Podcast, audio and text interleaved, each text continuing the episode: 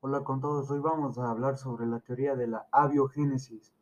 La abiogénesis se, bueno, se refiere al proceso natural del surgimiento u origen de la vida a partir de la no existencia de esta, es decir, partiendo de material inerte, como simples compuestos orgánicos.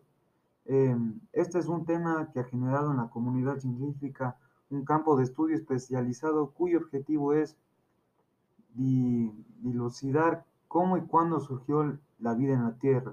La opinión más extendida en el ámbito científico establece la teoría de que la vida comenzó su existencia en algún momento del periodo comprendido entre 4.410 millones de años, cuando se dieron las condiciones para que el vapor del agua pudiera condensarse por primera vez, cuando aparecieron los primeros indicios de la vida.